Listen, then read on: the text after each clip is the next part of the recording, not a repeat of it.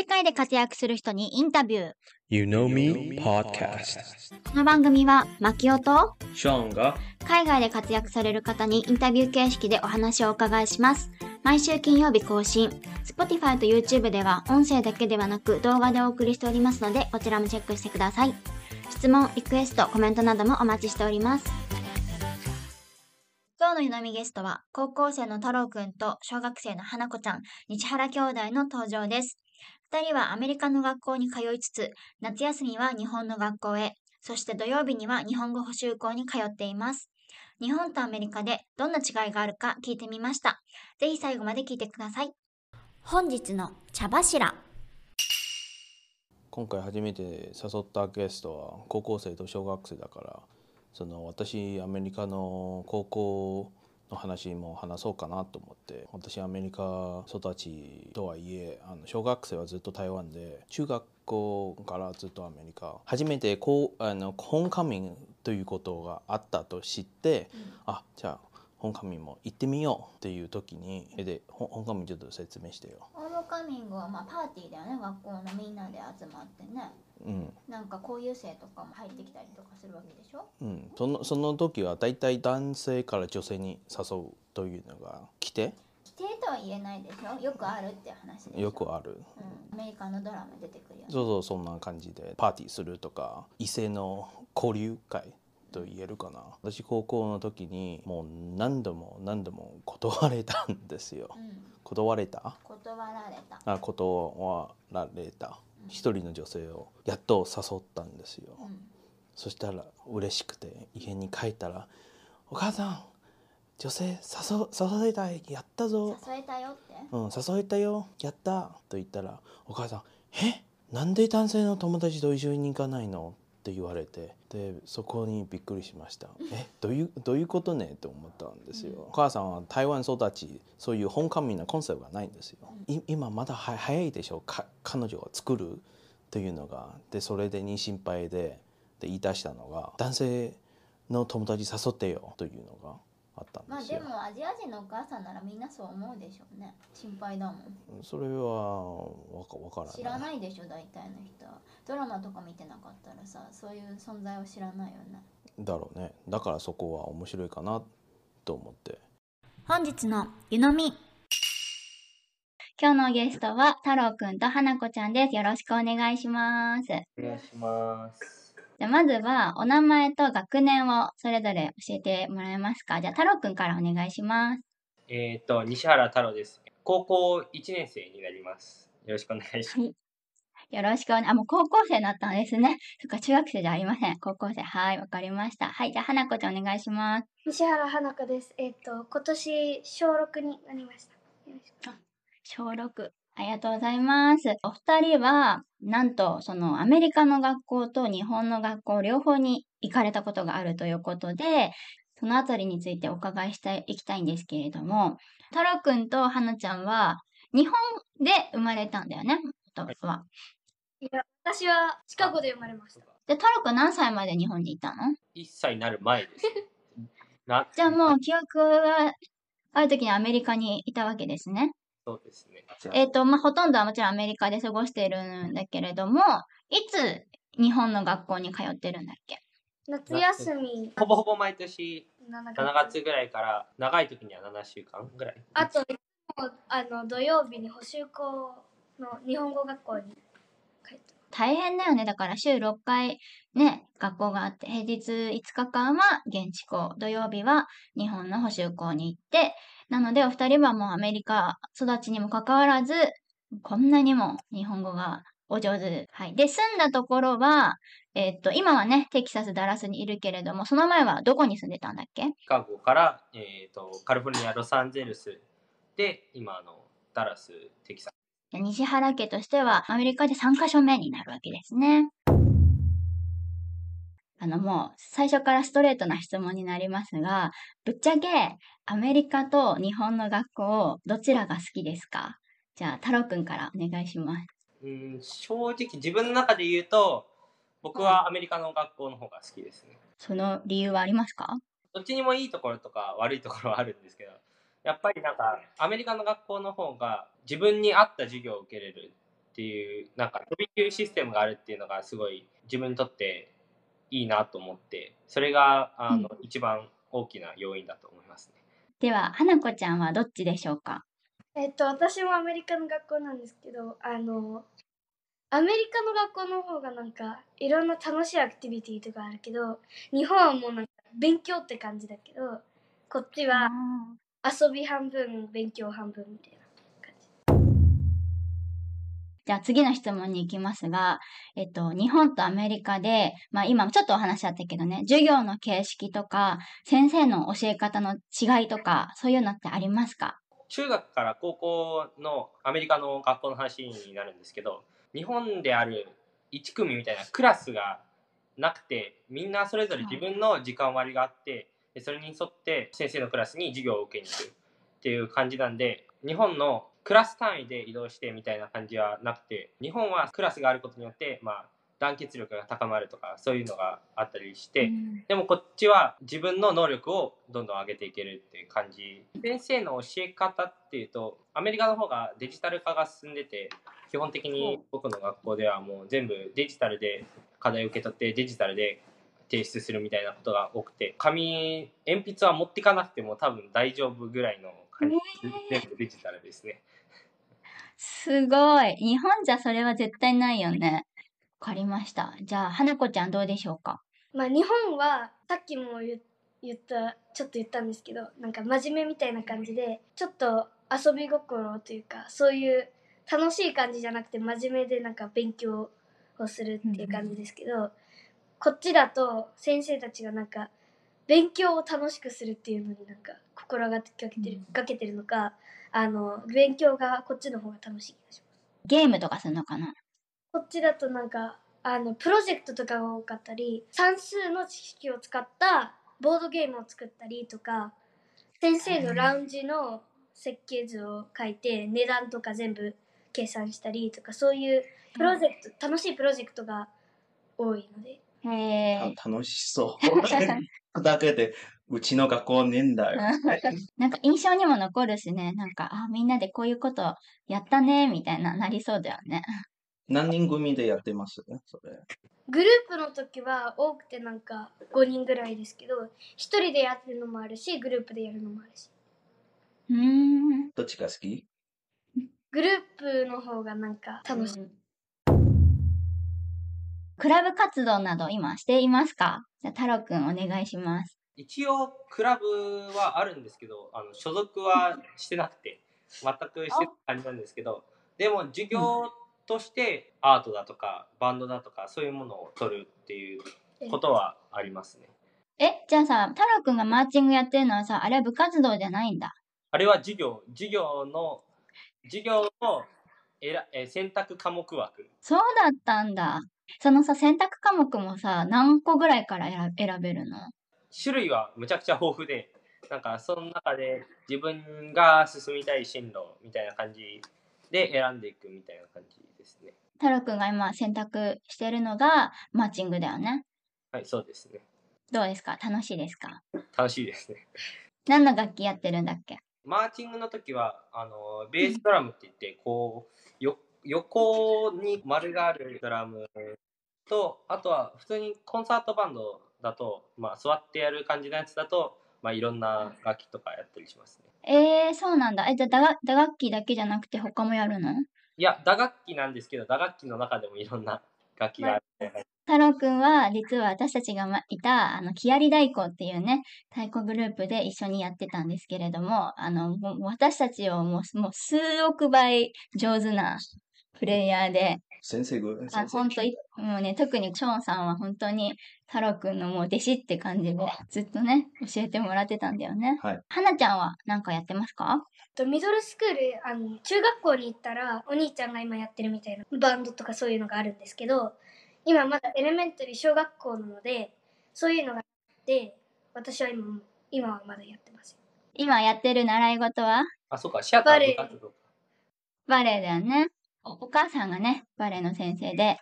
でも、はんちゃんは、お母さんだけじゃなくて、他でも習ってんだっけ？はい。お母さんのところに週1回行って他は違うところに行ってます。どうですか？バレエも楽しい？はい、楽しいです。えじゃあ中学校入ったらなんかこれやりたい、選択したいっていうのはあるの？オフキャンパス P って言って、学校の外でなんか運動みたいな、体育みたいなものを、学校の外でやる習い事を PE の単位にできるっていう制度があってちょっとお金かかるんですけどそのその制度を使うことによってその PE 分が省かれてそこに自分の取りたいやつ取れるっていうシステムが本当は1つなんですけど、私は2つでクワイアートシアター取ろうと思って。へえ、そうなんだ。なんか大学みたいだね。すごい。ああまあ大学大学行ったことないんでわかんないですけどまあ大いや、こっちに聞いても困るから、私もアメリカちょっと通ってたから。アメリカではそのいろんな行事があると思うんですけれども、何か好きな行事やイベントがありますか？じゃあ、太郎くんお願いします。うん、好きな行事っていうか、アメリカはなんか授業が180日しかないんですよ。うちの学校は合計で200何十とかあるのに、こっちは180ってすごく短くて、休みが多くて、多いんだよ。うん。あ夏休みとか2ヶ月半とかあって、まあ、特に、そこそこがそこが一番楽しい。夏休みがむちゃくちゃ長いっていうのは。特にこっちあのテキサスは雪が降るのがあんまり少ないんで、雪が降った時に雪がちょっと降っただけであの学校が休みになるからそうだね。う嬉しいですか？学校休みの時。私が現地校は好きなので学校行きたい。偉い。偉いね。私と全然違うね。え、でも180日ってめちゃめちゃ少ないよね。あ半年行ってないんですよ。すごいね。でもそれでね、なんとか学、学力が保てるっていうのもまたすごいもんで。まあ、他に行事って言ったら学校の、まあ、バンドとかのパーティーとかが時々あったりしますねパーティー、学校で？バンドバンケットって言って、まあ、年を締めくくるパーティーみたいなのがあったりとかその他にも、まあ、マーチングバンドが終わった時になんかパーティーがあったりとかことあるようなイベントがあってすごい楽しいです。はなちゃんは何か好きな行事、イベントありますか？えっと5年生が最高学年なんで現地校だと。5年生になってグラジュエーションパーティーだとかタレントショーだとかいろいろ行事ができるんですけどその他にも行事はあるんですけど楽しみなのはなんかグラジュエーションパーティーって言ってあのプールに学年全員で行って普通にグラジュエーションパーティーとしてそこでもう遊びまくるみたいなすごい。僕その時泳いだの1時ぐらいまで泳いでその後着替えてずっと座ってたような記憶が 2時間ぐらいずっとしてたような記憶2時間も。温泉じゃないから。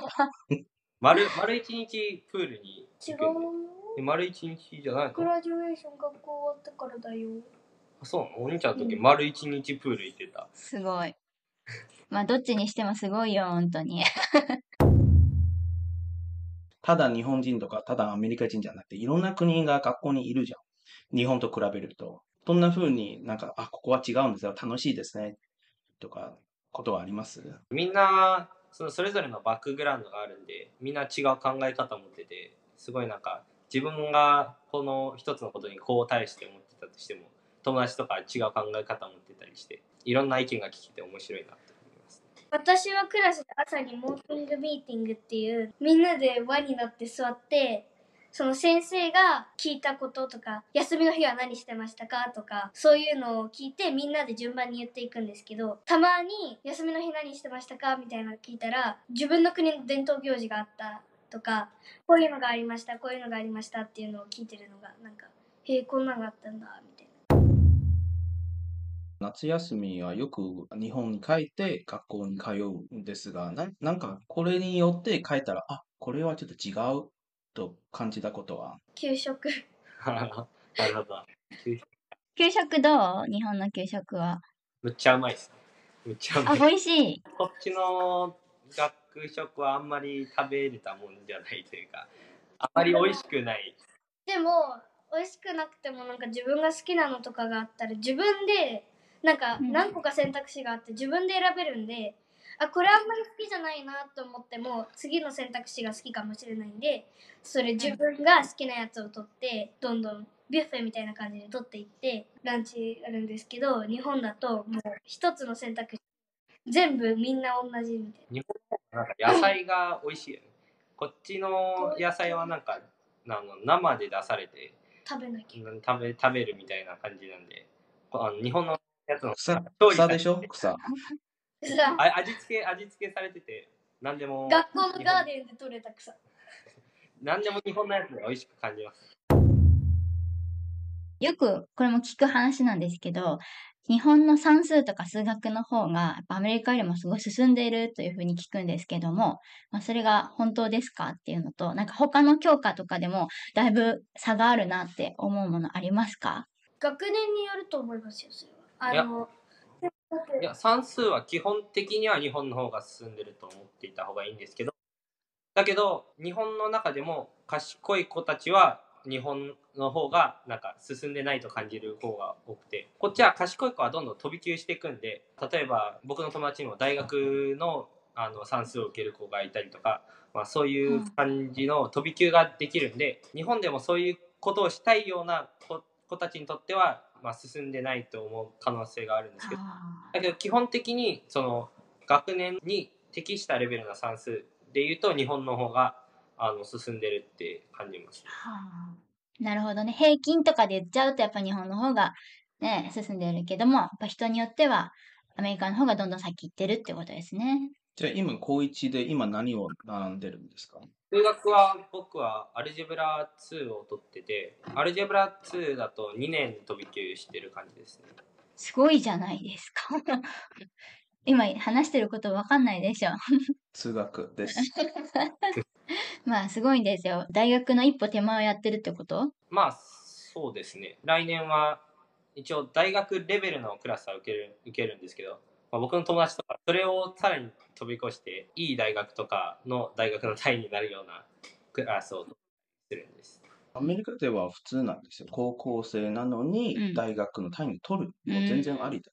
はなちゃんはどう？私は学年が日本とアメリカで違うので日本だと6年生ですけどあのアメリカだと5年生で日本の方が算数は進んでるでも私的にはがあの学年によると思います。友達はあの日本語学校は4年生あ5年生でこっちも5年生、こっちの方が進んであっちで復習みたいな感じなんですけど毎回なんか日本戻ったら、あ、難しくなったとと感じる？それで、また日本からアメリカに戻ったら、簡単楽、楽勝じゃんとお思います？漢字とかは行ってその日に漢字テストがあってえ何も分かんないんだけどこれ習ってないやつじゃんってなるときはまあ、あと他の教科で言うと、まあ、例えば国語なんですけど、まあ、こっちではランゲージアーツなんですけど、アメリカの学校ではと日本の学校では結構差があって日本語の国語はこっちで英語以外の言語を教えてる感じ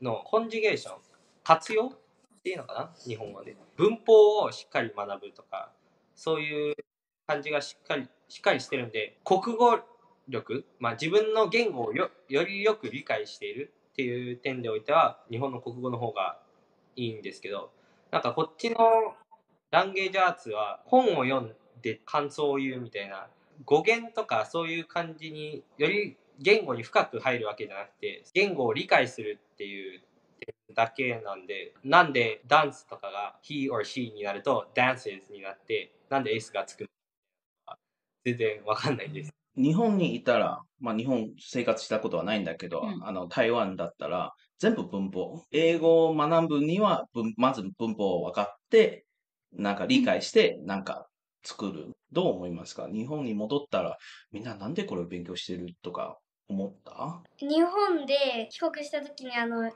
英語のクラスに行ってもっとなんか文章を読むの練習してるのかなと思ったら ABCDEFC のあの ABC を練習してて A を言いまくったりとかなんかびっくりしました。アポアポアポそうそれ。He says b b baked bean ってやつそうでしょ。そういうやつ。そういうやつ。あとなんか他の教科でも差があるなと思ったものとかありますか？あ日本だとプールの授業があるけどこっちはない。そうか。プールがまず学校についてない。学校生活で特に楽しい思い出はありますか？去年、まあ、初めてマーチングバンドに入ったんですけどその時に何かをやり遂げたっていう達成感がすごいショーの後にあってそれが嬉しかったっていうか楽しかったっていうかパフォーマンスまでの準備がすごいなんか楽しくて、まあ仲間と一緒に何かを完成させるっていうすごい楽しくて、まあ、その自分たちのディビジョンであの1位取ったんですごく嬉しかったっていうのがあったありましたね。すごーい。でも外でやると練習熱そうだね。めちゃくちゃ暑いですね。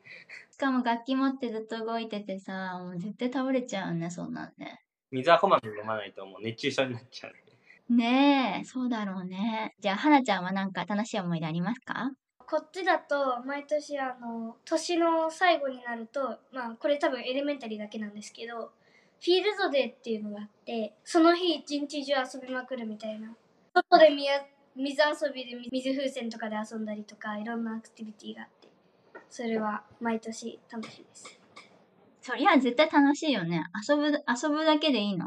はいだけどちょっと嫌だなって思うことがその下に水着着てその上にグレードレベル T シャツって言ってその自分の学年の色があってその色の T シャツを上に着てねって言われてで事前には脱いでいいよって言われてんのに先生に脱いでいいですかって言ったらダメですって言われるっていうなんでだろう？卒業したら、なんか特別なことをやります？多分グラジュエーションパーティーが一番なんか大規模の個人的になんかこれがやりたいとか。僕は高校卒業したらなんか友達と旅行行きたいです。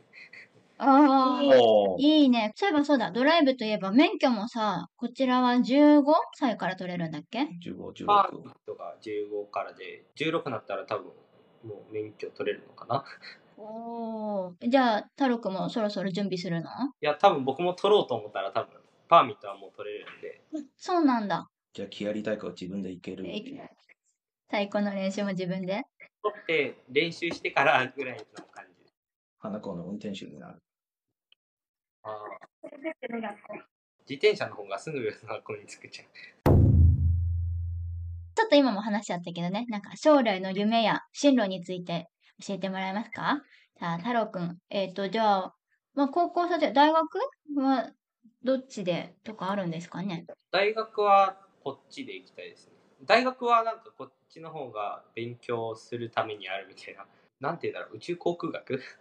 みたいな感じの、ラそこら辺の専門に入りたいな。こーい。じゃあ、花ちゃんはどうでしょうか？えっと私は将来は今続けてるバレエの先生とだとかバレリーナになりたくて本で読んでなんか行きたくなったんですけどパリオペラ座っていうパリにあるバレエ楽団に通いたいと思ってますすごーい。フランス語をちょっと勉強そうだね。してますフランス語だね。でもあのバレエの言語というか専門用語うん。用語？は全部フランス語から来てるのそうだね。それだけ分かれば大丈夫かな 確かに。